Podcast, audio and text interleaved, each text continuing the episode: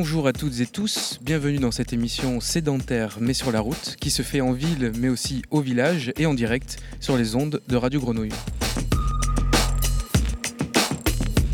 Faire Village, c'est l'événement qui nous accueille ici aux ateliers Jeanne Barré, quartier des Crottes à Marseille, ou plutôt village des Crottes, selon qui l'arpente ou l'habite. Faire Village, c'est quasiment un mois de programmation artistique entre octobre et novembre 2023, euh, l'époque d'où je vous parle ici, mais aussi un temps de réflexion sur ce qui fait commun. Un événement pensé comme un moment de rassemblement, avec fête de village, vie de grenier, repas partagés, discussions et échanges.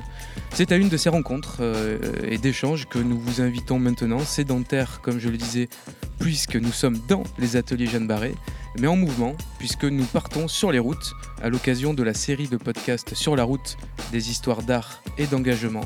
10 épisodes qui seront diffusés sur Radio Grenouille du 20 novembre au 1er décembre 2023, du lundi au vendredi à 14h. Vous le noterez bien, puis on, le répétera lors de cette émission. On va parcourir ensemble cette série euh, tout du moins aborder pendant un peu plus d'une heure ce que les réalisateurs ont voulu transmettre à travers ces épisodes, qui nous emmènent à la rencontre de lieux d'art dans la région Provence-Alpes-Côte d'Azur. Des lieux singuliers euh, pour qui l'art pourrait être une pratique de transformation sociale. Une partie des voix entendues dans cette série de podcasts sont ici avec nous, autour de moi, dans cette euh, agora, qui est un, un grand lieu circulaire en bois au centre des ateliers euh, Jeanne Barré. On est tous assis à essayer de se réchauffer autour d'un feu imaginaire qui serait à nos pieds, puisque quelques degrés euh, de plus auraient été euh, souhaitables, mais ça va encore, notamment pour ceux qui viennent de la montagne très très loin, ils ont l'impression que je, suis un peu chauchotte. Mais en tout cas, pour ce qui est de la côte, nous viennent de Toulon, Virginie Sana, coordinatrice du Métaxu de Toulon, et Maureen Gontier, coordinatrice du réseau RAV, réseau des arts visuels essentiels dans le Var.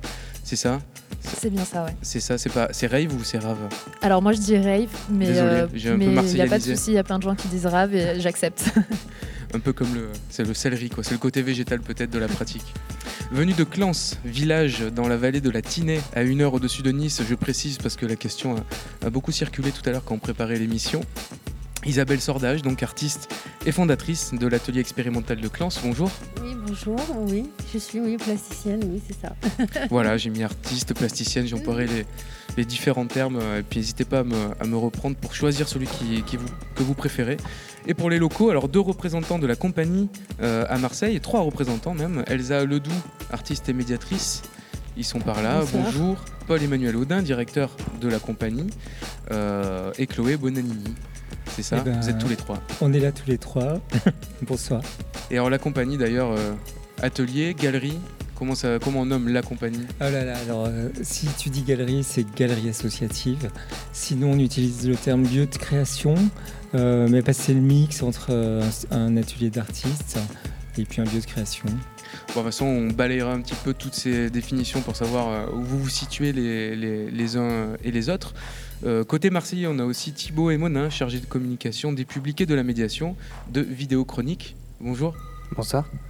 Voilà, pour euh, continuer sur Marseille, on va finir par nos hôtes, les ateliers euh, Jeanne Barré avec Aurélie Berthaud, initiatrice du projet des ateliers Jeanne Barré et chargée du développement. Et une partie de l'équipe de, Jeanne Barré, notamment Marie-Rose Frigière, du pôle des attentions. C'est ça, vous êtes, vous êtes deux, vous êtes trois?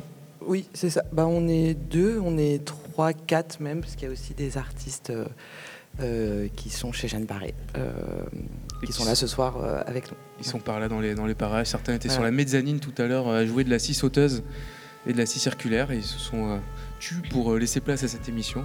On les remercie. Et enfin, les créateurs de cette série sur la route des histoires d'art et d'engagement, donc dont c'est l'émission inaugurale, puisque la diffusion sera bientôt sur les ondes de Grenouille et, sur Internet. Stéphane Guglielmet, à côté de moi, plasticien, et puis à la programmation de la galerie ambulante et de la galerie Territoire Partagé. Donc à sa gauche aussi, Eric Mongion, directeur du FRAC Montpellier, mais euh, ancien, comme on disait tout à l'heure, de la Ville Arson et euh, de la revue aussi Switch and Paper, où tous les deux, Stéphane et Eric, euh, vous avez œuvré, en tout cas pour pour cette, cette revue qui s'intitulait Le premier média d'actualité dont les reporters sont des artistes. Ça sonne encore bien malgré tout. Et Pierrick Mouton, artiste et réalisateur sonore, dont les documentaires radio sont régulièrement diffusés sur France Culture et du radio. Pierrick qui est en face de moi. Bonjour Pierrick. tu es notamment l'auteur de Radio Vaudou, une série euh, qu'on retrouve sur, euh, SoundCloud, et euh, un épisode de l'expérience pour France Culture sur l'exorcisme. Et c'est toi donc qui as réalisé cette série de, podcasts dont, on va parler. Pour commencer et présenter un peu plus cet espace dans lequel on est, les ateliers Jeanne Barret, et pour entendre aussi un extrait de, ces épisodes, voilà un, ben, morceau, l'introduction de l'épisode dédié donc aux ateliers Jeanne Barret de cette série de laquelle on va parler juste après. Il y a un trou. Et ce trou, c'est une proposition de Frédéric Prado. Donc là, on ne se rend pas bien compte parce qu'il est fermé, mais euh, il fait 3 euh, mètres de fond, quoi. Et il a accueilli toutes sortes de choses. Euh, il a accueilli une piscine, enfin de l'eau. Donc là ils, essayent, voilà, là, ils sont en train de l'ouvrir. Vous allez pouvoir vous rendre compte de la profondeur. Il a accueilli également un bar à chicha clandestin. Euh, qui était porté par le collectif euh, Encastrable. Et ça, c'était bien drôle. C'était avant que, le, trou soit bétonné. La terre, euh, déjà, Sur la route, des histoires d'art et d'engagement. Une série radiophonique en 10 épisodes, réalisée en région Provence-Alpes-Côte d'Azur, préparée par Éric Mangion, réalisée par Pierrick Mouton et à l'initiative de Stéphane Guiglemet. Nous sommes aujourd'hui vendredi à Marseille, où nous rencontrons l'équipe de Jeanne Barret, une association qui développe des projets artistiques et sociaux dans le quartier d'Arinque, avec la participation de Sandra Cadorin, directrice de l'école maternelle, Stéphanie Fernandez Recatala, membre de l'association Améliore, Pierre-Laurent Cassière, artiste, Tom Dunbar, artiste, Damien Ravniche, musicien et batteur, Constance Meffre, productrice, Jean-Baptiste Sauvage, artiste, Juliette Guérin, artiste intervenante, Marie-Rose Frigière, artiste et chargée de la médiation, et Aurélie Berthaud, initiatrice du projet, chargée du développement.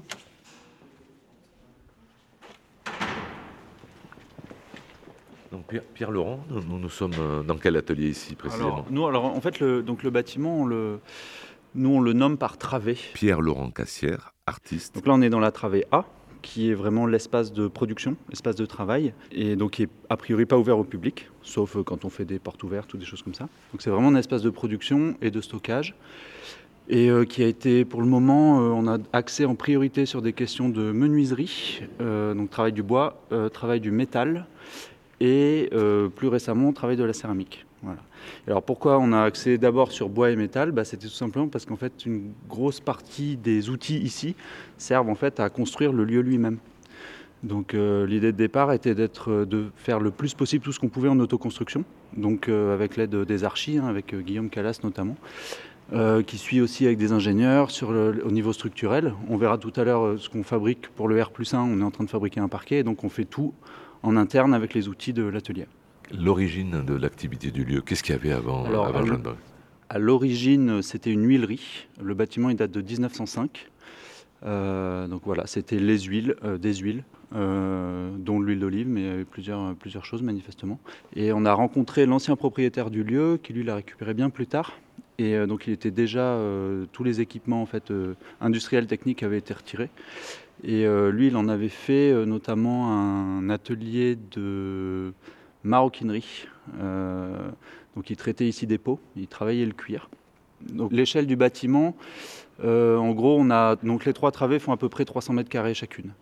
On a, on a 12 mètres de hauteur sous le fêtage par rapport au, milieu du toit donc, et les poutres, euh, les poutres en béton armé qui sont un, qui sont un objet assez incroyable, qui permet d'avoir des immenses ouvertures et très peu de colonnes en fait qui tiennent le plateau. Donc le plateau, un plateau ouvert de 1200 mètres carrés en fait en général.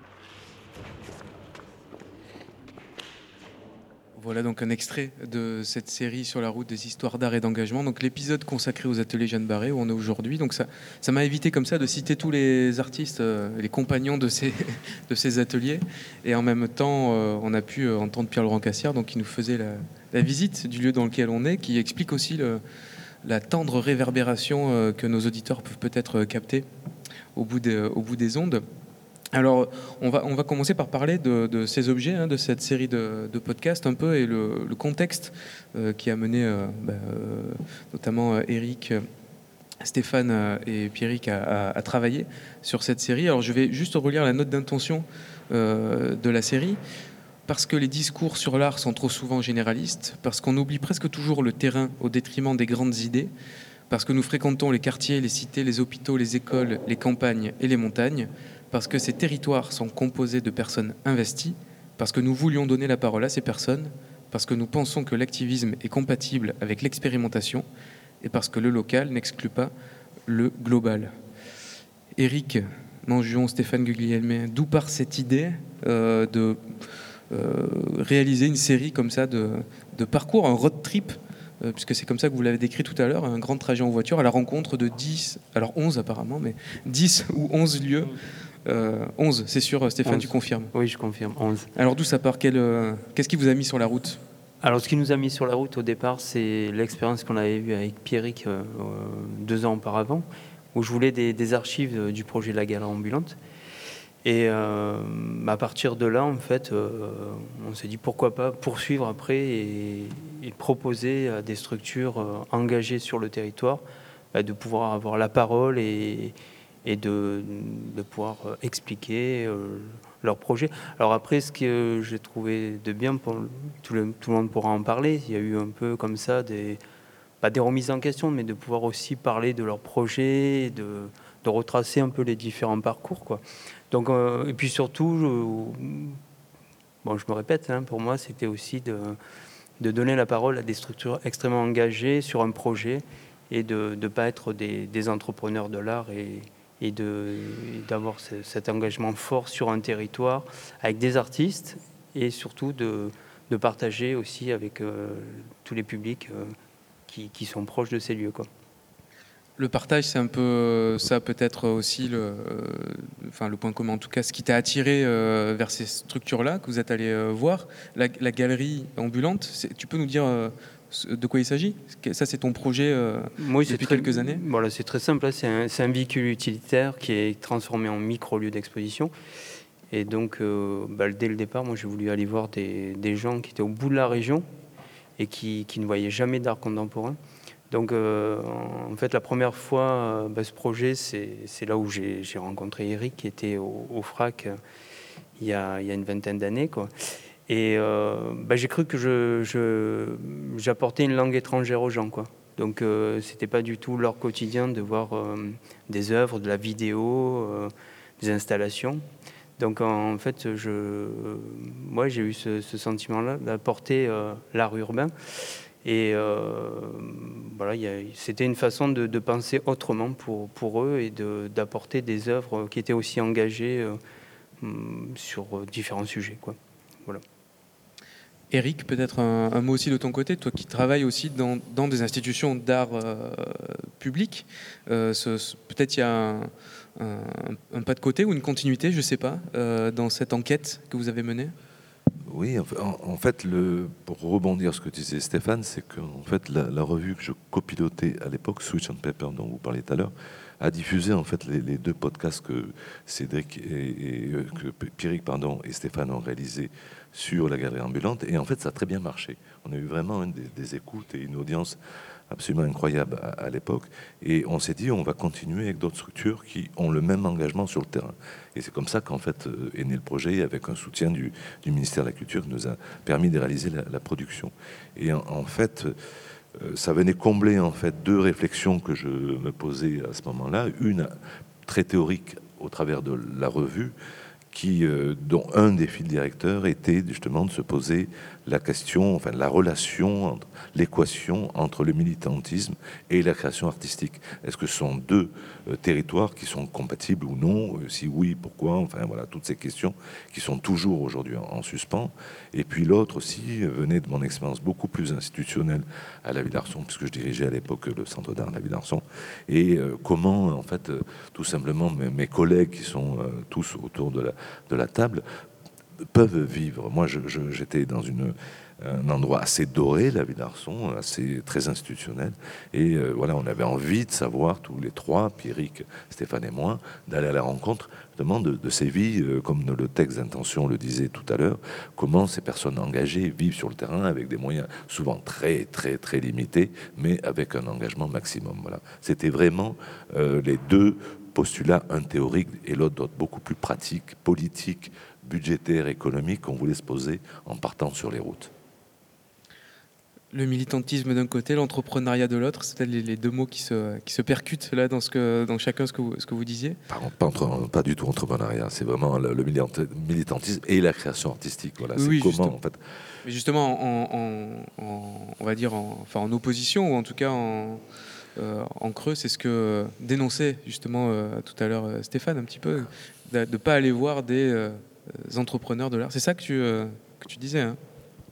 Oui, tout à fait. Je trouve que c'est le, bah, c'est un peu le fléau de, de, aujourd'hui de, ce qui se passe dans l'art, avec euh, l'arrivée des fondations euh, et aussi des, voilà, des, nouvelles personnes qui, qui, montent des structures euh, pour, pour faire du business. Quoi. Donc c'est vrai que c'est aujourd'hui un, peu un fléau par rapport à des gens qui, qui, qui veulent rester sur des projets et des problématiques de territoire avec de l'argent public. C'est-à-dire que l'argent public doit mmh. retourner aux artistes et au public. Et donc, c'est pour ça que j'insiste vraiment sur le fait euh, de l'entrepreneuriat et de, du projet qui n'ont pas les mêmes. Euh, c'est pas du tout la même philosophie. Quoi. On, en parlera en faisant un tour un peu euh, des uns des autres. C'est pas une enquête de moralité, hein, mais juste sur les modèles économiques un peu des, uns et des autres. Comment vous fonctionnez justement avec euh, ça, quoi? Comment vous, comment vous vivez et euh, comment vous vous situez peut-être par rapport à ces, à ces deux pôles? Alors, c'est un format audio, euh, c'est une série de, podcasts. Donc, vous aviez déjà travaillé avec Pierrick. Stéphane, tu, racontais pour cette série autour de la galerie ambulante, publiée par Sweet Paper. Pierrick Mouton, donc tu es réalisateur sonore, artiste. tu as produit donc plusieurs formes audio. Alors, il y a, quelque chose que euh, je découvrais quand vous avez distribué le petit euh, l'édition papier euh, qui accompagne du coup le, podcast. donc une jolie édition papier en noir et blanc où il y a plein de photos des entretiens. On vous voit dans les différents lieux que vous avez approchés. Et aucun micro n'est le même, enfin presque aucun micro n'est le même. Il y a toute une série de micros que tu as utilisés pour les, pour les, pour les entretiens. Alors tu me disais que c'était volontaire, choisi. Est-ce que peut-être à, partir de ces micros-là, tu peux nous raconter Comment s'est passée cette euh, réalisation et ces prises de son? Euh, Oui, je, crois qu'on a pris à peu près deux semaines pour faire euh, le tour de tous les lieux. Et du coup, l'idée, c'était de faire quelque chose d'assez vivant. Donc, c'était à chaque fois une rencontre avec les gens qui nous accueillaient. Donc, il pouvait y avoir des déambulations dans les lieux. il y avait aussi des, des, plateaux qu'on installait à chaque fois dans les lieux. Euh, donc c'est pour ça qu'on a essayé de mélanger plusieurs formes, à la fois du plateau radio, mais des choses euh, plus inattendues ou des, mots pris sur le vif. Ou, voilà. Donc l'idée du montage aussi, c'était de restituer euh, un discours un peu vivant voilà.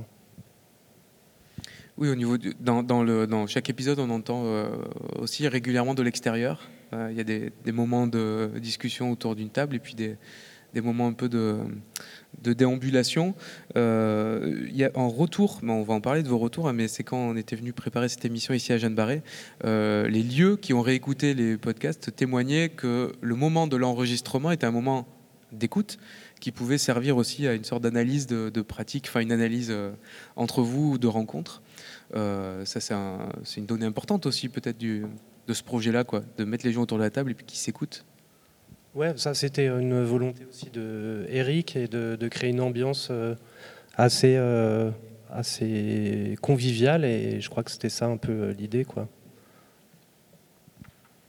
Oui, enfin sur la convivialité ou sur l'écoute, je sais pas sur la découverte, enfin la découverte, pas la découverte parce que le son pour vous est pas étranger, mais sur cette donnée sonore d'aller non pas avec de la photo, même s'il y a de la photo qui accompagne, vous n'avez pas filmé, vous avez enregistré. Il y a un parti pris du son ah oui, oui, oui. Euh, d'abord parce que j'ai beaucoup de mal avec l'image déjà, donc c'était pas possible. Mais aussi avec le, son, parce que c'est un matériau absolument incroyable qui, qui, qui, je trouve, euh, d'abord est très plastique, dans un univers de, de, plasticiens, de plasticiennes, c'est quelque chose d'important. Et puis qui, euh, aujourd'hui, par les podcasts, par les modes de diffusion, est, beaucoup plus souple dans la diffusion et qui se démocratise énormément. Et euh, pour venir aussi à ce que disait Pierrick il y a 30 secondes, c'est euh, oui, c'est vrai qu'il y avait beaucoup de moments conviviaux dans, dans les moments où on s'est retrouvés. D'ailleurs, ici, c'est absolument incroyable. le soin du feu de cheminée au bout là-bas, on était tous gelés près du feu de cheminée. C'était un moment absolument incroyable. Une grande cheminée, verte ici aux ateliers Jeanne ouais, Je la vois, elle est juste en face là-bas. Euh, mais bon, c'était très important la convivialité, mais surtout ce qui prédominait dans nos, dans nos choix, dans l'écriture de, de, ce projet, c'est l'incarnation. Je voulais vraiment que par le son, euh, par le les rencontres, par les modes de discussion, par notre attitude, par la convivialité, qu'on on incarnait les choses et qu'on rencontrait des, personnes vraiment incarnées dans leurs projets, avec des projets tout aussi incarnés. Une sorte de peut-être de démarche anthropologique ou historique, peut-être aussi de garder trace euh, de ces lieux, parce que quand on fait une série comme ça, euh, euh, c'est une sorte de, de, conservation. On va le diffuser donc sur Radio Grenouille, on en parle aujourd'hui, mais peut-être ce sera aussi un moyen de revenir sais pas, dans 5-10 ans sur euh, euh, une époque peut-être? Je ne sais pas euh, si c'est aussi, ça fait partie de la, une sorte de démarche d'archivage ou ça pas forcément, c'est pas forcément voulu? Alors, il faut prendre un micro, Stéphane, pardon. Mais non, mais ça, pour rester dans le son, il, faut. Non, mais la fonction d'archive, elle, elle, aura lieu, quoi, de toute façon, parce que bon, tout le monde pourra en témoigner après, quoi. Mais c'est ce qui s'est passé, c'est de, mon regard personnel. Quoi. C'est un peu unique, quoi. La, parole euh, comme ça, ouverte et libre. Et euh, donc, euh, pour moi, ça, ça fonction d'archive. Quoi. Alors, peut-être un petit tour des présents, puisqu'il y a 11 épisodes, donc pas tous les lieux sont représentés là ce soir ici aux, aux ateliers Jeanne Barré. mais peut-être j'ai envie que vous nommiez euh, d'où vous venez euh, et peut-être aussi par rapport à cette définition de votre lieu, galerie, galerie associative, euh, atelier, lieu d'exposition, peut-être un hybride entre les trois. Voilà, je sais pas, je vous propose de, peut-être prendre la parole. Alors, je vois que du côté de Toulon, ça, discute un peu. Qui se lance? Oui, alors, du coup, pour parler du Métaxu, le Métaxu, euh, on le nomme euh, un espace d'artistes. Donc euh, l'espace d'artistes du Métaxu, il est situé dans le centre-ville de Toulon, dans le quartier historique, presque en zone piétonne, avec plusieurs lieux, donc principalement une galerie, comme du coup Benoît Botex, qui est le fondateur et directeur du Métaxu, il explique dans l'épisode consacré au, au Métaxu, c'est un lieu avec principalement une galerie d'art donc c'est aussi un lieu associatif, c'est une association. Et donc c'est une galerie euh, qui propose un cycle d'exposition euh, tout au long de l'année. Mais on a aussi un atelier où on accueille des artistes en résidence, un café associatif qui est ouvert une à deux fois par semaine. Euh, qui permet euh, d'accueillir le public pour les vernissages, mais aussi lors de soirées, de concerts, de performances ou juste d'ouverture euh, du café pour accueillir le public. beaucoup de projets sont nés autour d'un verre sur la terrasse du Métaxu. de rencontres avec les artistes, de projets. on a plein de lieux autour qui gravitent autour de la galerie, qui sont des lieux à destination du public et des artistes donc des expositions, des résidences, des ateliers aussi pour les enfants et les habitants du quartier tout au long de l'année. Et voilà, c'est un lieu tourné vers la création euh, sonore, visuelle et euh, plastique contemporaine. alors comment sont choisis d'ailleurs bah, les, ce qui est exposé, les artistes, les projets Comment euh, alors pour la galerie, euh, c'est euh, en fait le Métaxus, ce qu'il veut dire aussi, c'est un, c'est un artist run space, c'est un lieu géré par les artistes pour les artistes, que ce soit Benoît Botex, Pauline Léoné, qui sont les fondateurs du lieu, et moi, euh, on est tous artistes. On travaille avec des artistes, des gens euh, comme Maureen Gontier qui est avec moi, qui s'occupe du qui est coordinatrice du réseau Rêve, mais qui travaille énormément avec nous sur des temps forts et sur plein de moments particuliers et clés euh, de la programmation du Métaxu. On travaille aussi à côté du Métaxu euh, au travers d'expositions, d'événements, de rencontres. Et donc du coup, au niveau de la galerie, c'est beaucoup des moments de rencontre et d'échange autour de notre réseau à nous. Donc des invitations euh, d'artistes ou parfois des artistes qui viennent nous rencontrer et que du coup on propose du coup ces expositions. On a deux appels à candidature qu'on fait chaque année, un pour le cycle de résidence d'artistes donc on a trois sessions, mai, juillet, septembre, où on accueille des artistes. Donc là, il y a un appel à candidature qui est diffusé. Et aussi euh, pour le festival de dessin contemporain, musique et performance qu'on organise une fois par an. C'est le festival Vraiment. Et donc là, il y a aussi un appel à candidature. Et au travers de ces appels à candidature, donc ces, ces, candidatures qu'on reçoit des artistes, on a le choix aussi et on pioche aussi dedans pour euh, les expositions une galerie privée euh, choisit des artistes pour vendre leurs euh, œuvres, hein, c'est ça, sur les, sur les définitions. une galerie associative, du coup, ne vend pas les œuvres? Comment, vous, comment ça euh, On ne vend pas les œuvres. On, on, peut, mais nous, l'association, on n'est pas une galerie commerçante, donc on ne prend pas sur les ventes. Tout est redirigé vers les artistes. Nous, dans la galerie, que ce soit pour la galerie, donc pour les expositions, pour les résidences, on rémunère tous, tous les artistes et euh, s'il y a vente, hein, tant mieux pour les artistes, tout est reversé euh, à eux. Isabelle Sordage de Clans, donc l'atelier euh, expérimental pour continuer un peu cette exploration-là. Euh, Clance, tout à l'heure, tu nous disais que c'était un endroit au bout d'une route, donc il fallait un cul de vouloir y aller. comment vouloir y aller, oui. Comment vous, voilà, comment vous, définissez dans cette, cet endroit-là? Quelle est la volonté euh, qui a présidé à la création de cet atelier à cet endroit? Oui, alors moi, c'est particulier puisque c'était... Euh, c'était quand même très associé à mon, à mon travail de recherche artistique dans les années 90, à l'époque où je pratiquais du son, et euh, où à l'époque on en pratique en général le son dans une école d'art plastique c'était pas trop euh, et euh, j'ai voulu me confronter à, un vrai public à, des gens un peu plus authentiques sortir des codes. À un moment donné l'école l'espace de l'école ne me suffisait plus. Les codes me pesaient. C'était finalement très conventionnel malgré l'apparence. Et je suis partie dans ce village Clans un peu par hasard. donc euh, voilà, et j'ai rencontré euh, des gens qui avaient un, rapport tout à fait autre à l'espace et à l'écoute. Et ça, ça a commencé à enrichir mon travail. Et j'ai fait une pièce avec eux que j'avais appelée Ferdinand Dinan. Donc, euh, et je me suis rendu compte que finalement, j'étais beaucoup plus inspirée par ces espaces-là, par ces gens-là qui parler de leurs espaces, de leur vécu avec une grande authenticité, ce que je ne retrouvais pas forcément dans l'école. Et j'ai voulu euh, partager euh, cette expérience en créant des résidences d'artistes et donner la possibilité à d'autres artistes de vivre ces moments d'authenticité avec des gens qui, euh, qui également travaillaient l'espace, qui regardaient, par exemple, avec le menuisier, on regardait, qui, faisait des grandes balades en montagne, le rapport à, la distance n'était pas le même entre lui et moi. Le rapport à l'écoute des, choses avec le berger notamment, où le moindre bruit devenait un bruit suspect, chose que nous, on n'a pas du tout l'habitude d'appréhender euh, de cette manière.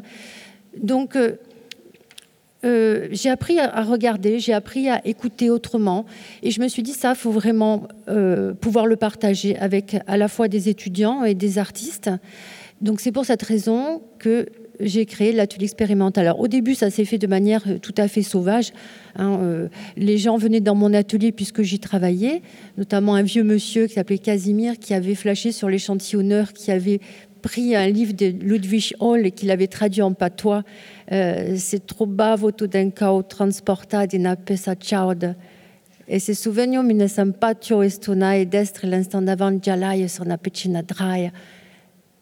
Je crois que c'était à peu près ça la traduction. Euh, bravo. Hein. il a été édité, la, version traduite en. non, non, non. C'est des choses qui sont voilà justement. C'est des choses. Alors, l'atelier expérimental est un peu truffé de, de tous ces témoignages.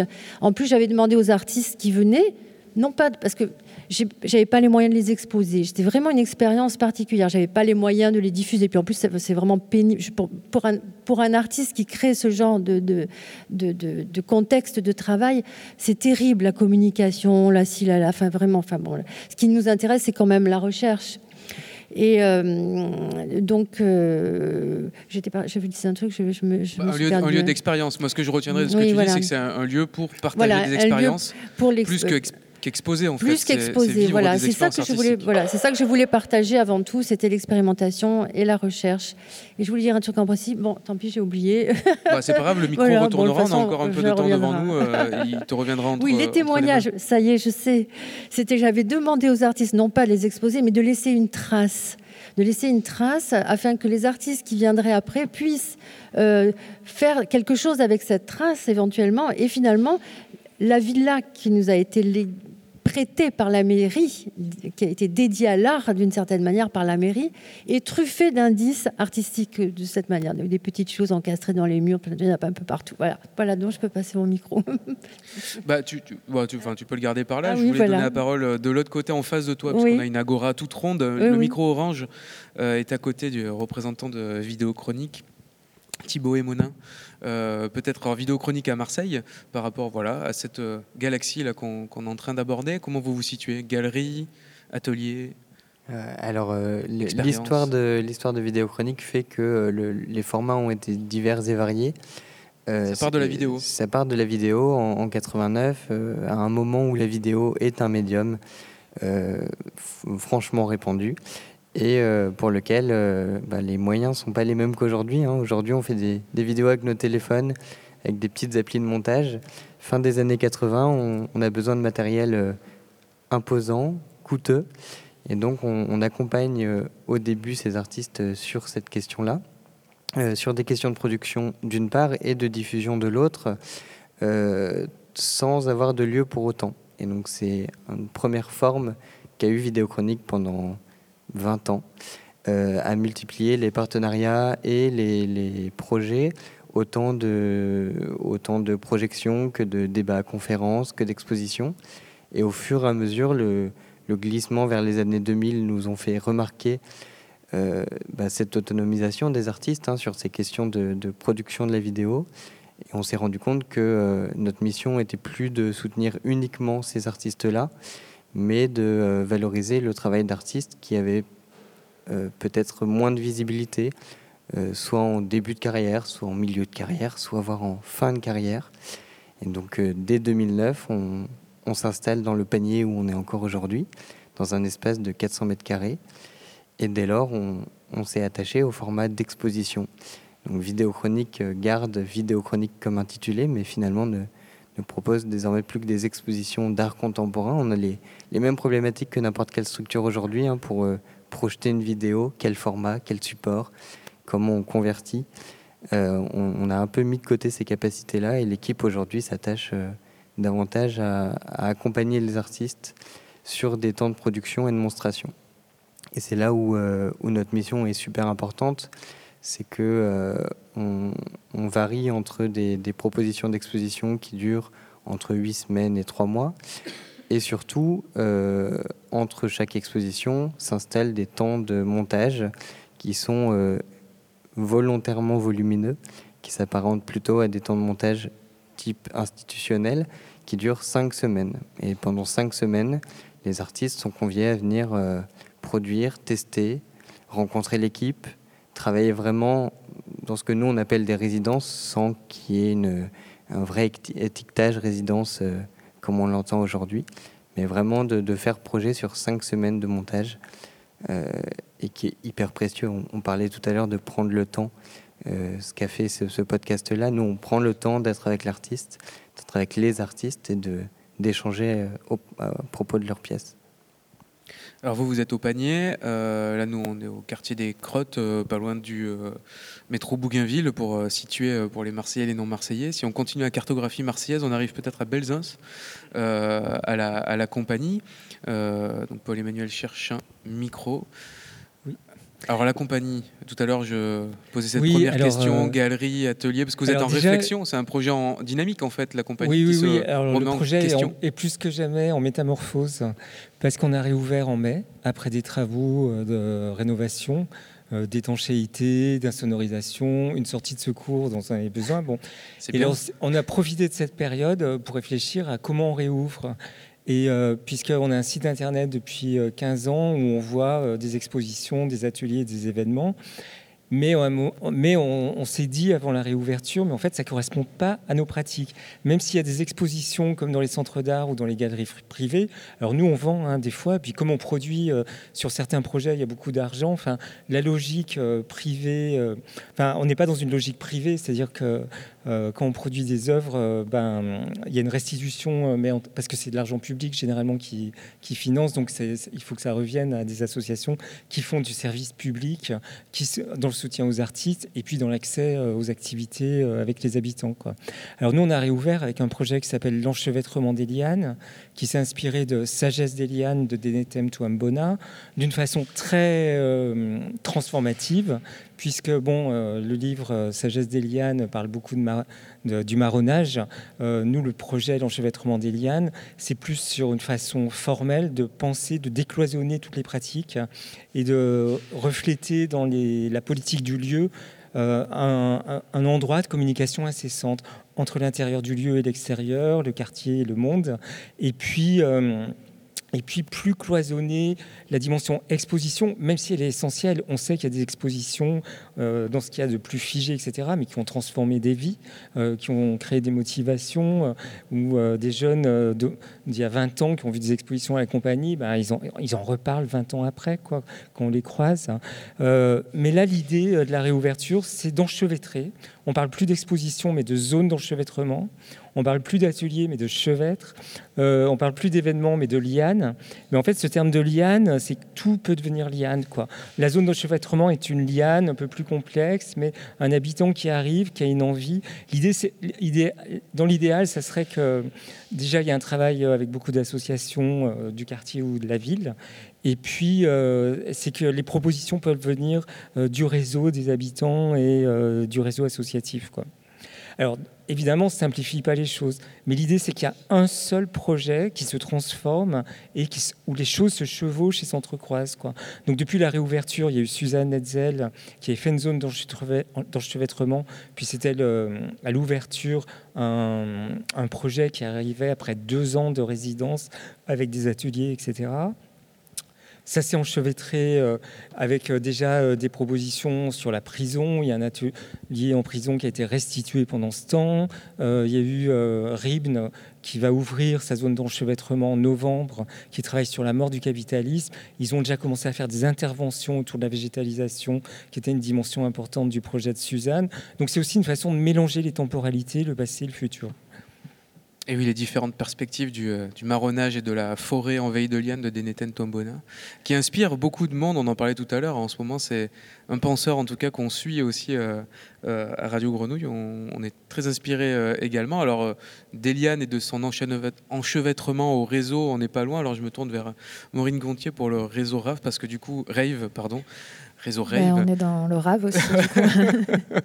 Et donc, que- quel est, quel est alors, le rôle d'un réseau, peut-être là, dans, cette, euh, euh, dans, dans tout ce qu'on évoque là, euh, de, de mettre, en, mettre en relation, évidemment? Alors, euh, ben, les réseaux, il y en a une trentaine en France. hein, donc, donc dans, le, dans le sud, il y a PAC, euh, qui est du côté de Marseille euh, et Bouches-du-Rhône, Botox à Nice et euh, Alpes-Maritimes. Et bah, récemment, depuis deux ans, on a le réseau Rave. Donc, ré- réseau, juste pour redire, réseau des arts visuels essentiel dans le Var, c'est ça? Oui. Le mot essentiel, quand même. Oui, bah, c'est-à-dire qu'on l'a créé euh, au moment où euh, les- la question se posait euh, de la culture essentielle ou non lors des confinements, du Covid, etc. Donc voilà, ça reste historiquement, même si on n'y pense plus en fait à ce terme-là, en vrai, quand on réfléchit à, au nom rave. Euh, voilà, l'idée, c'était euh, de partir sur un mot. Enfin voilà, dans la création du nom aujourd'hui, euh, ce qui compte, c'est euh, qu'on soit fédéré surtout. Euh, donc aujourd'hui, il y a une quinzaine de lieux qui, qui appartiennent, enfin qui appartiennent, non, très mauvais mot. Qui intègrent le réseau, qui sont intégrés voilà, au réseau. Qui, qui, sont dans le réseau. et c'est surtout l'idée de se rencontrer, parce que c'est pas toujours le cas en fait sur les différents territoires. Les, tous les acteurs professionnels ne se connaissent pas forcément, et en tout cas c'était le cas dans le Var. Donc c'est rare en fait aujourd'hui euh, les territoires où il n'y a pas de réseau justement et, euh, et je pense que c'est un peu historique, c'est devenu un peu une nécessité à ce moment-là euh, dans le Var d'exister autrement. Merci beaucoup. On va écouter avant de repartir, euh, de revenir ici aux, ateliers Jeanne Barré pour continuer ce tour de parole. Euh, j'aimerais qu'on écoute euh, un extrait de, la série encore, de cette série de, podcasts, avec un, tour du côté de Nice, avec la structure qui s'appelle Thank You for Coming, que vous êtes allé voir, donc Eric, Stéphane et Pierrick. on va écouter le, début de, cet épisode et après on pourra creuser un peu plus cette définition euh, que vous avez tous euh, de l'engagement euh, et du territoire. maintenant, on commence aussi à voir des réfugiés, mais qui ne viennent pas pour des raisons politiques. Ça peut être des réfugiés climatiques. Donc, pour nous, ce sont des gens qui se réfugient, même si ce sont, soi-disant, des migrants économiques. Donc, nous préférons en général utiliser le mot réfugié. Sur la route des histoires d'art et d'engagement. Une série radiophonique en 10 épisodes, réalisée en région Provence-Alpes-Côte d'Azur, préparée par Éric Mangion, réalisée par Pierrick Mouton et à l'initiative de Stéphane Guiglemet.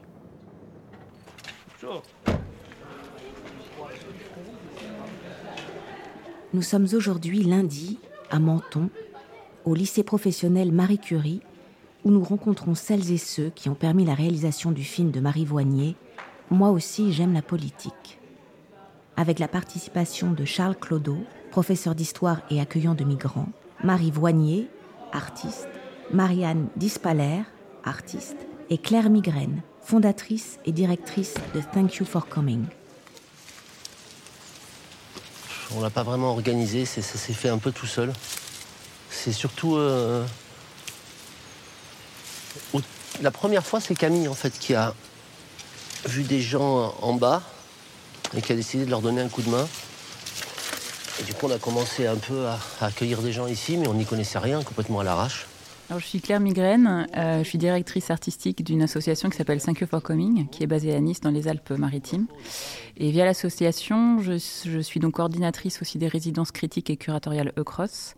Et je suis médiatrice agréée par la Fondation de France pour porter euh, l'action Nouveau Commanditaire qui est maintenant euh, mise en œuvre par la Société des Nouveaux Commanditaires. Alors le projet de film avec Marie Voignier, euh, date déjà de l'été 2018. Donc j'ai rencontré par euh, différents euh, canaux des personnes qui étaient liées à l'accueil des personnes réfugiées dans la vallée de la Roya. Et j'ai mis en contact ces différentes personnes. On s'est ensuite rapproché, puisque certaines en faisaient partie, de l'association Roya Citoyenne, qui est parmi d'autres, mais une des principales associations qui, qui accompagne en fait les, les accueillants accueillantes dans la vallée de la Roya. Et puis euh, de là, c'est constitué un groupe euh, de, personnes euh, très variées. Vous avez à la fois une personne qui est maraîchère à la brigue, une autre qui travaille à l'office du tourisme, un historien de l'art, un physicien, un militant politique soudanais, une personne qui était à l'époque étudiante en art et qui travaille maintenant en tant que travailleuse culturelle dans différents centres d'art, une horticultrice. Ce sont des profils vraiment très, très variés qui se sont rencontrés et retrouvés autour de la volonté de porter ensemble une commande. Puisque c'est ça le dispositif des nouveaux c'est de vraiment euh, remettre. Euh, enfin, on part d'une initiative individuelle pour arriver via un processus euh, d'intelligence collective à la production d'une œuvre d'art. Donc, on est, on est vraiment dans une commande artistique qui s'inscrit dans un, dans un horizon politique assez simple qui est celui de la démocratie, où l'idée c'est de se mettre ensemble autour d'une table et de réfléchir à ce que pourrait l'art, quelle pourrait être une fonction sociale et politique de l'art. Donc un extrait euh, de l'épisode euh, avec euh, la, structure Thank You for Coming. C'est un. Alors Pierrick, euh, désolé, mais j'ai refait un petit montage. J'ai mis une partie. j'ai switché justement une, partie intermédiaire pour qu'on entende juste voilà l'introduction pour la présentation de la structure et puis après le, projet et notamment arriver à ces nouveaux commanditaires là, ce dispositif qui est assez intéressant. Tout à l'heure, on parlait un peu d'al- d'alternative avec ces deux, termes là entre entrepreneuriat, militantisme, comment les structures que vous êtes allés voir euh, euh, se situent là-dedans? Euh, Là, on a plein de, euh, différents euh, euh, partenaires de ces nouveaux commanditaires, un lycée professionnel, des personnes réfugiées, une réalisatrice. Il y a une articulation euh, entre la société civile et euh, la commande artistique qui paraît assez euh, innovante dans ce dispositif-là. Est-ce que vous pouvez nous en dire deux mots peut-être? Eric Éric Mangion, un micro. Alors, on va te donner un micro du côté gauche. Voilà, le jeune, très bien. Les nouveaux commanditaires.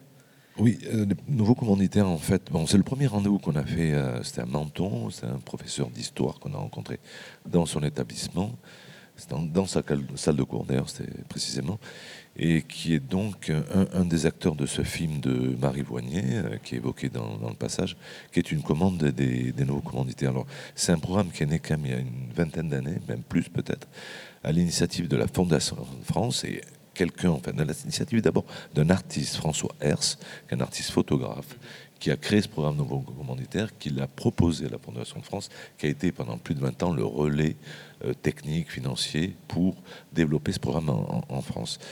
Euh, et le, principe est, simple et complexe et à la fois très très simple, c'est que en fait l'œuvre d'art part de la société civile, comme vous le disiez très justement il y a, il y a 30 secondes, c'est-à-dire qu'une demande en fait du peuple pour intégrer une œuvre ou des œuvres dans la vie publique, dans la vie des communautés. Et à partir de cette idée, sont créés des commanditaires, des programmes nouveaux commanditaires. Donc, ce sont des personnes, ces commanditaires, qui œuvrent au désir, à l'accueil de la production, de la, de réalisation et de l'intégration d'une œuvre dans le- dans l'espace public, dans la vie publique. Et là, en l'occurrence, pour cet exemple-là, c'est un film qui a été réalisé par Ma- Marie Boignet, qui va à la rencontre de, tous les migrants, migrantes qui sont de passage dans cette région à un moment donné, évidemment, et de toutes ces personnes accueillantes et accueillantes qu'on a rencontrées qui ont œuvré pendant des mois, voire même des années, à accueillir dans des conditions décentes ces migrants et ces migrantes. Voilà. Et c'est devenu un film qui circule d'ailleurs. euh, euh, Claire Migraine m'a envoyé un message, alors j'ai oublié malheureusement la date, mais le film va être projeté, je crois, au musée d'art contemporain de Lyon dans les, jours à venir, ces jours-ci peut-être même ce soir ou demain d'ailleurs. Voilà, donc c'est des qui, c'est des œuvres qui circulent. La plus connue d'ailleurs de, ces œuvres est à Marseille. C'est Pistoletto qui l'a réalisé. C'était une des premières commandes, qui est un, un projet absolument magnifique. Donc Pistoletto, artiste majeur, important, toujours vivant d'ailleurs de l'arte povera italienne, qui a plus de 20 ans, peut-être Poney Emmanuel, parce que peut-être tu as suivi ça à l'époque, a réalisé à une demande d'un seul commanditaire, qui était un aumônier d'un hôpital euh, à Marseille, où tu prends le relais, peut-être Bah, à plus c'est, d'informations. euh, C'est Audin. l'hôpital euh, Paoli Calmette euh, Mhm. qui, euh, qui est dédié au cancer hein, et, euh, et où il y a une salle euh, interconfessionnelle euh, euh, au sein de l'hôpital quoi, qui est réalisée par un artiste, qui est un espace très, euh, très, très chaleureux. Quoi. Enfin, Est-ce que c'est là où il y a un, c'est un cube? Euh, Non, un cube vitré à l'intérieur L'œuvre dont je parle, c'est un cube, effectivement. C'est un cube Ah, noir. ouais. C'est un cube noir, en fait, c'est l'aumônier de, de- de- donc l'église d'un hôpital, euh, plutôt vers euh, les quartiers euh, sud de, de Marseille, qui euh, s'est rendu compte à un moment donné qu'il y avait énormément de plus en plus de musulmans et d'autres religions en tout cas qui venaient dans son hôpital euh, suivre le- les familles, les patients et les patientes. Et à partir de là, il s'est dit mais ma chapelle catholique ne suffit plus à accueillir les, les familles qui sont euh, dans la prière, dans le recueillement. Donc il a invité Pistoletto par l'intermédiaire de la Fondation de France, et du programme Nou- Nouveau Commanditaire. Et Pistoletto a restructuré en fait la chapelle, a créé un cube noir qui est un lieu de culte commun en fait à tous les cultes. Et en fait, on a trois manières d'accéder à ce cube noir. Un, et chaque manière, chaque couloir correspond tout simplement à une religion. Voilà. Et ça a été un des premiers euh, projets no commanditaires et encore aujourd'hui un des plus emblématiques. Alors, pour euh, continuer, parce que là on parle de, financement euh, de l'art, alors euh, le dispositif des nouveaux commanditaires en est un moyen. tous et toutes là, qui êtes dans cette agora ici, comment vous négociez ça, ce, financement et ce fonctionnement en tant que galerie? Comment se distancier du système financier des, galeries d'art privées classiques? Je ne sais pas quels, quels sont, on va pas tout tout sortir, euh, tous vos, trucs et astuces, mais euh, en tout cas par rapport à cette notion de voilà d'argent public, euh, de du bien commun aussi, de démocratie, on entendait là dans l'extrait qu'on a entendu. comment vous envisagez ça et comment vous le voilà, j'emploie le terme de négocier parce que peut-être qu'il y a une vraie réflexion en interne de où est-ce qu'on met l'argent, où est-ce qu'on va le trouver et qu'est-ce qu'on là où on est un peu plus souple et là où par contre on lâchera rien, on n'ira pas demander de l'argent à tel ou tel endroit. Alors moi, je ne vais pas parler en tant que lieu du coup, mais euh, je me dis peut-être qu'ici, en fait, euh, on est euh, des lieux qui sont financés par des subventions publiques en grande majorité, peut-être. Enfin, je crée de l'échange là. c'est très bien. le Métaxu, en tout cas, c'est le cas oui, essentiellement le Métaxu, le, le, financement du lieu, c'est par les subventions. On a euh, du financement euh, la ville, le département et la métropole, qui sont des fonctionnements, euh, on va dire, des, financements au fonctionnement du lieu annuel, du global. Et ensuite, le Métaxu, comme je disais tout à l'heure, n'est pas juste une galerie. on a plein de projets annexes qui, eux, sont financés par d'autres financeurs sur des projets particuliers. Comme par exemple la DRAC qui nous soutient énormément sur les résidences d'artistes, mais aussi les ateliers envers le public. Euh, en termes de politique de la ville euh, et de la préfecture, euh, donc politique de la ville, contrat de ville-État, il y a un gros financement depuis quelques années sur des, des dispositifs et des projets à destination des publics. donc enfants, adolescents, adultes, sur ce que je disais tout à l'heure, des, des, des, ateliers, des actions et activités envers les, enfants du quartier euh, pour des ateliers euh, deux fois par semaine euh, sur des projets particuliers comme le dispositif quartier d'été où on a ça fait deux ans qu'on crée des dispositifs et des, et des projets autour d'ateliers participatifs collaboratifs envers les, publics.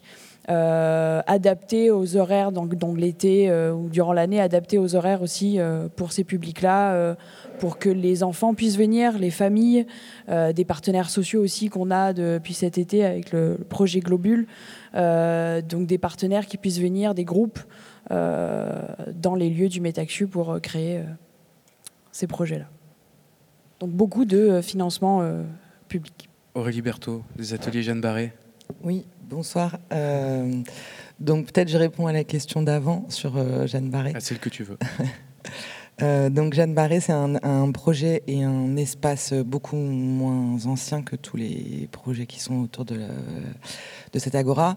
Et donc c'est un lieu d'expérimentation, de, de, production et de diffusion euh, artistique, culturelle, pluridisciplinaire, et où une des questions les plus euh, importantes qui nous qui nous anime, c'est le rapport avec le territoire euh, dans lequel on se trouve, qui est un territoire euh, particulier, puisque en, profonde mutation, euh, transformation urbaine, puisqu'on est au sein de, de Euromède 2, et il suffit de se promener.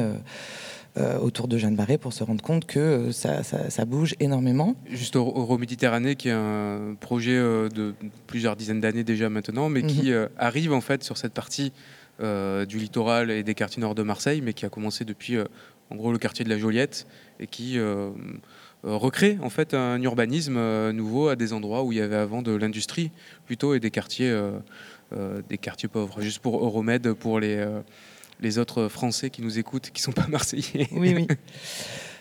donc oui, quartier pauvre, c'est toujours donc un, quartier ou un village donc extrêmement pauvre, voire totalement euh, abandonné en fait des politiques publiques depuis euh, fort longtemps.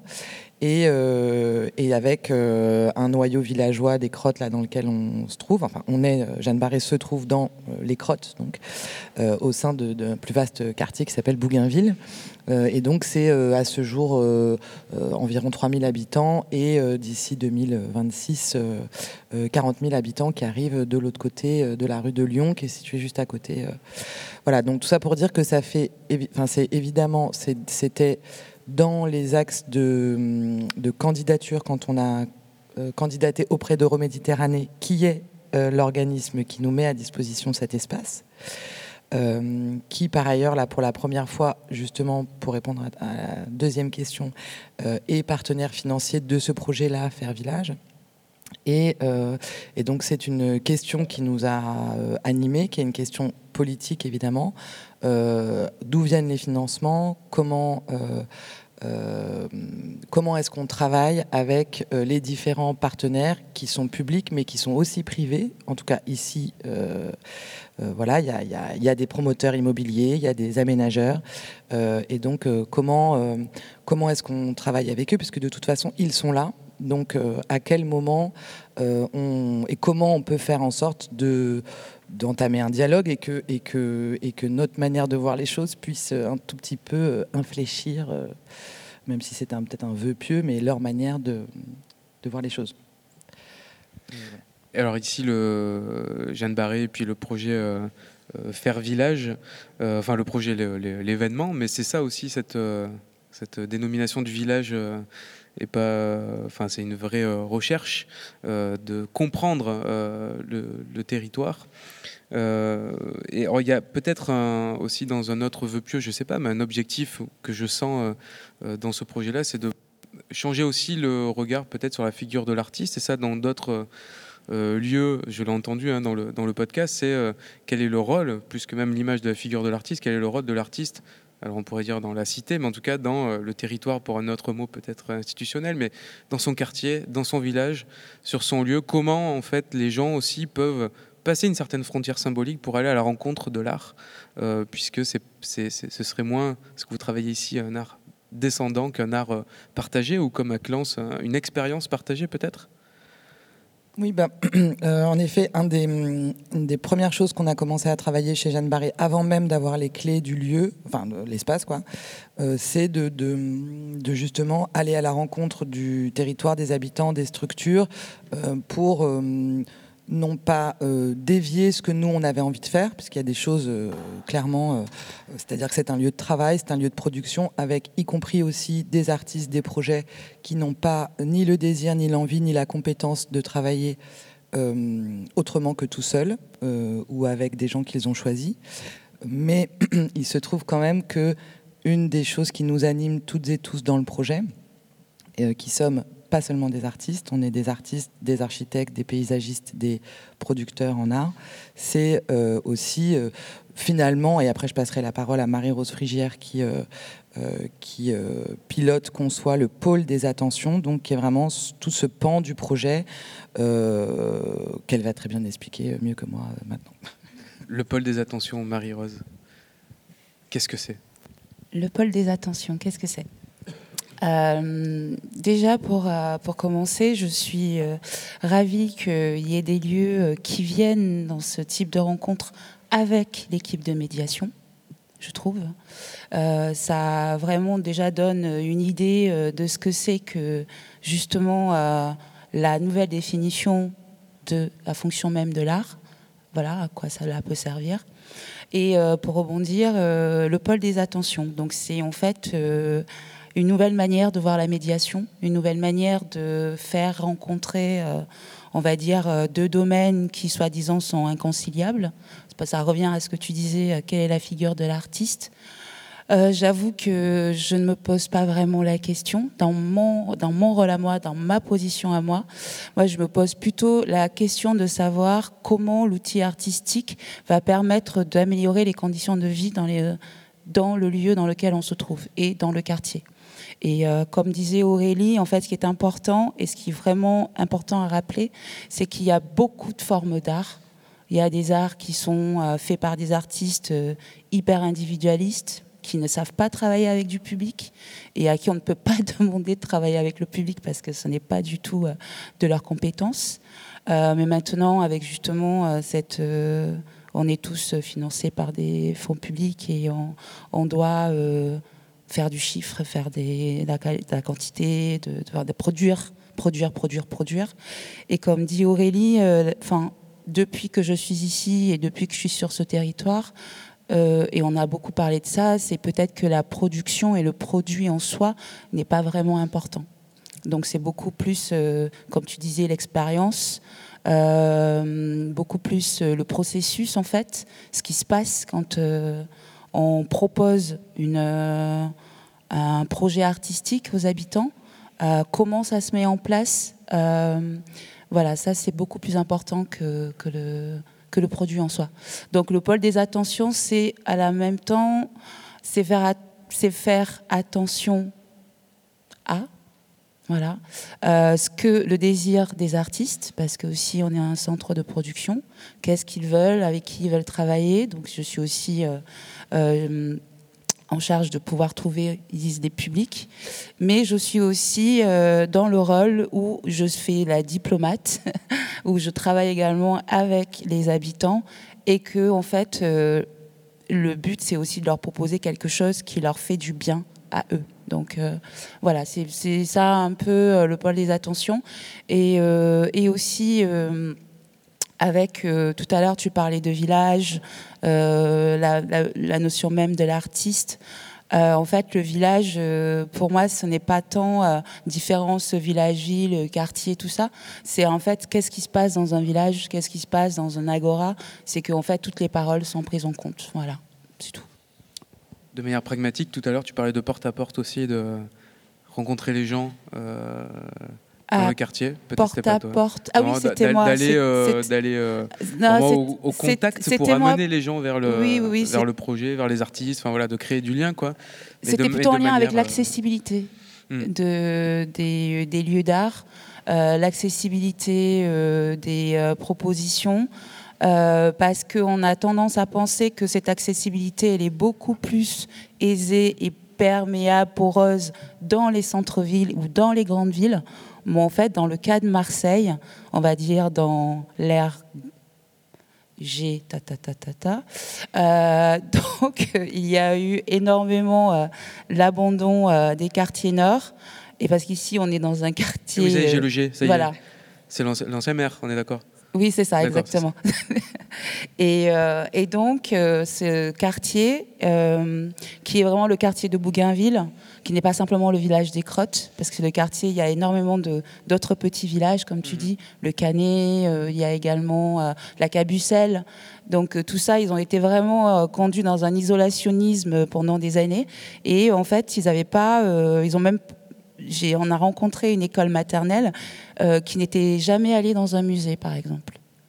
Et en fait, c'est l'inverse, c'est le FRAC qui vient à eux avec leur mallette pédagogique pour qu'ils puissent avoir accès à euh, la culture. Donc on est aussi là, euh, ici, enfin je pense, euh, pour réparer les défaillances un peu politiques et municipales.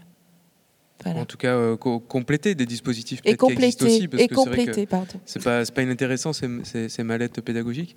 Ah oui, c'est super. Je, me, je, me, permets de rebondir parce qu'en fait, Vidéo Chronique étant dans le panier, on est dans un, un autre quartier, un autre village de, de Marseille. Euh, et, finalement, les, problématiques sont les mêmes. Euh, pas tant euh, parce que la, population est de même typologie que, le quartier des Crottes, mais parce que le rapport à l'art qu'on peut avoir aujourd'hui est, plus le même. L'offre culturelle s'est tellement démultipliée qu'il suffit de, pas grand-chose finalement pour s'abandonner à un film, s'abandonner à une musique. et on, travaille tous dans un, un milieu que sont les arts visuels qui nécessitent quand même une, mise en action. Une mise en action de la part du public qui, euh, alors les, crises Covid n'ont pas aidé non plus, euh, qui sont souvent réticents à ce genre de, rencontres. Et tout, tout l'enjeu que les personnes euh, dont je fais partie et qui travaillent pour la médiation, tout leur enjeu c'est d'aller chercher ces publics au quotidien euh, et de leur faire comprendre que euh, l'art, c'est pas euh, uniquement de la consommation culturelle, qu'il faut prendre le temps de creuser, de rencontrer, et finalement de lancer un débat qui s'éloigne carrément des œuvres qu'on présente et du travail des artistes. hein. Euh, Il y a vraiment un point de rencontre, et je pense qu'on est tous dans ce cas-là. hein. On est tous des points de rencontre, on est tous des, points de, lancement de réseau, alors que ce soit à échelle départementale pour, euh, pour Rave ou euh, plus locale pour, euh, pour les structures comme Jeanne Barré ou, ou comme Vidéo Chronique, mais vraiment d'être des, des petites lumières culturelles dans, dans nos villages. Et ça, je pense que c'est super important de le soulever. C'est joli ce que tu dis. Euh, c'est, très beau. Alors, je vous propose peut-être un dernier extrait parce qu'on va. Le temps avance et euh, l'émission euh, avance aussi et vers, vers sa fin. Mais je vous propose un dernier extrait pour qui nous permettra après de, conclure, de partir un peu à Embrun.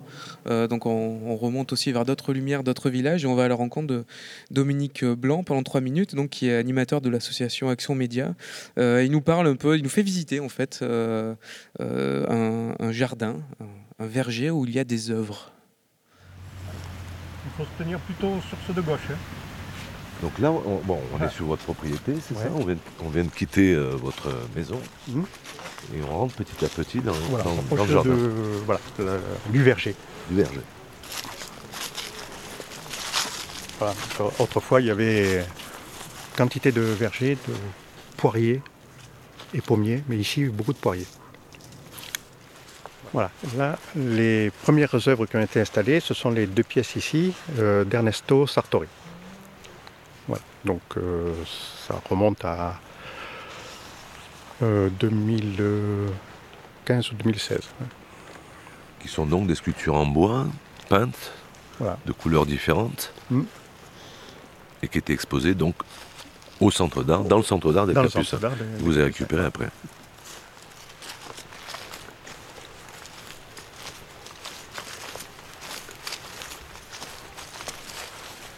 Là, on est devant le pont.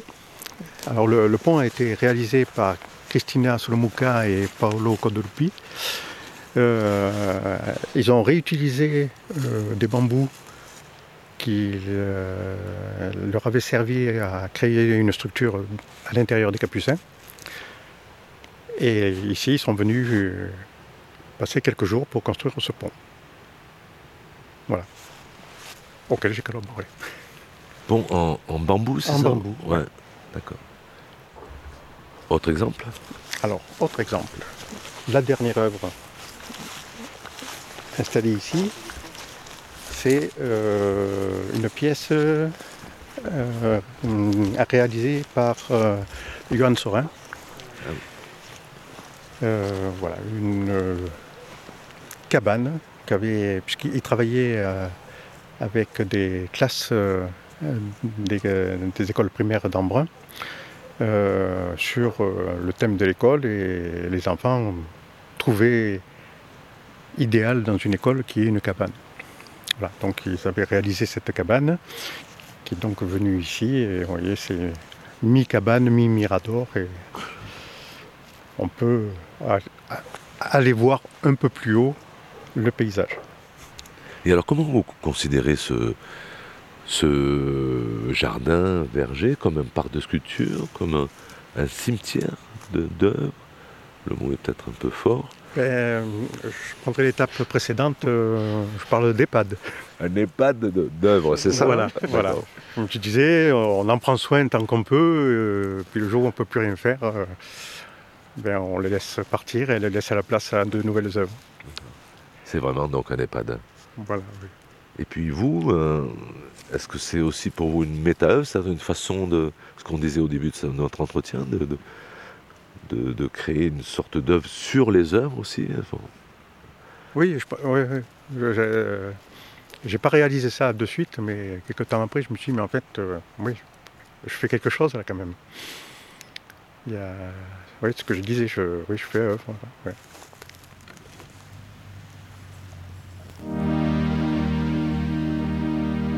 Un extrait euh, à Embrun, c'est l'épisode donc euh, de Sur la route des histoires d'engagement, cette série de podcasts qui est le prétexte à cette émission qui, qui touche à, sa fin. Mais donc on a vu, euh, on a entendu Dominique Blanc, donc un, animateur de l'association Action Média, avec Eric, donc dans cette visite de ce verger EHPAD d'œuvres. Alors ça, évidemment, c'est il y, a un petit côté décalé, mais moi que je trouve très poétique et notamment euh, très euh, euh, symbolique en tout cas de ce que vous essayez tous de faire là, où il y a vraiment quelqu'un qui est dans, dans les œuvres, avec les œuvres, qui les accompagne, et de parler d'EHPAD, d'EHPAD d'œuvres, il y a quand même cette peut-être même cette notion du soin et de l'accompagnement, de l'art. qu'on entend, qu'on entend là. Alors oui, certes c'est décalé, mais moi je trouve ça très, euh, très poétique. Alors, je sais pas, sur euh, peut-être un mot, euh, Eric, sur cette rencontre ou sur comment, un micro. Le jeune. Je n'ai pas grand-chose à rajouter parce que c'est exactement comme ça que ça s'est passé. C'est-à-dire que ce monsieur blanc donc, est, est, un ancien fromager qui, fait, qui, a roulé sa bosse à la, retraite et qui a sympathisé avec la directrice de, des Capucins, Solène Morel, qui s'est intéressée à la programmation, qui s'est vraiment impliquée dans la vie du, lieu et qui a proposé de manière étonnante de récupérer les, œuvres une fois qu'elles étaient exposées euh, dans son jardin.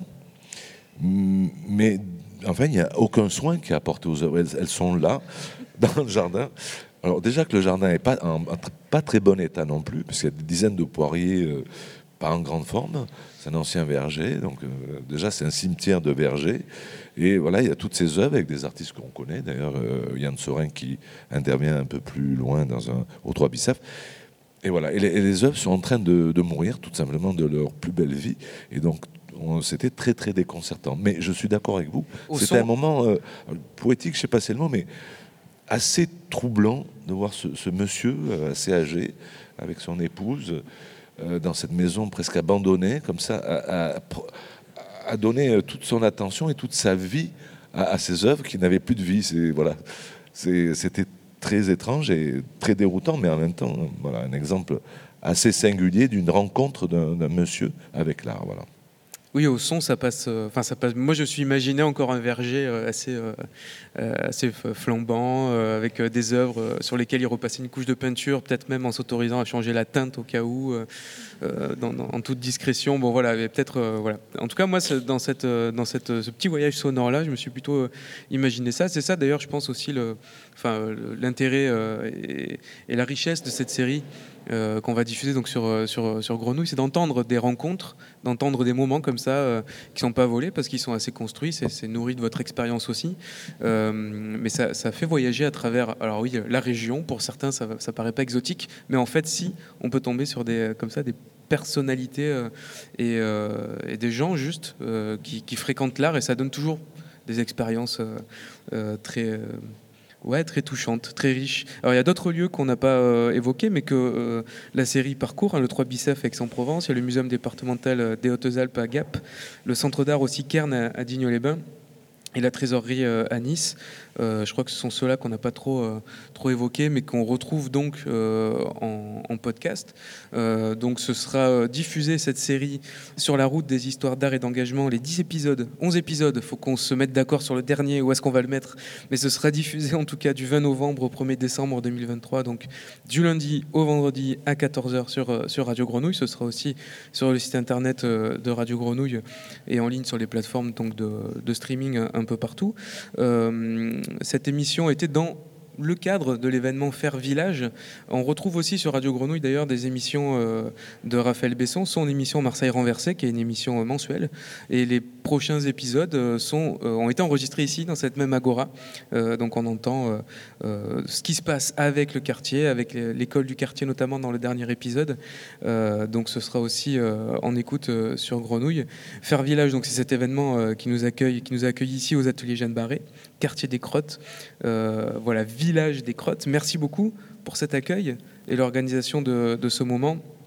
Merci à Célène Sinagovitz et Jules Adam, nos stagiaires qui sont derrière moi. Ils sont stagiaires à, Grenouille, ils viennent de l'INSAS de Bruxelles et euh, ils m'ont aidé à préparer euh, cette émission en écoutant aussi euh, cette série de, podcasts. Merci beaucoup Alex Simonini à la réalisation. On va se quitter avec un titre musical. Alors, on, on parlait de langue et tout à l'heure, tu nous traduisais euh, en, en patois. Tu peux peut-être nous rappeler d'ailleurs euh, le, le livre Si- Une ascension. Alors, prends le micro vert. Une ascension de Ludwig Scholl. Mm. Et donc traduit en, en patois par un berger. Oui, pa- oui, par un vieux monsieur euh, de Latiné. Voilà. Bon, ben, pour se quitter, on va écouter donc euh, un titre euh, en, en occitan. C'était euh, l'émission euh, dédiée au podcast sur la route des histoires d'engagement.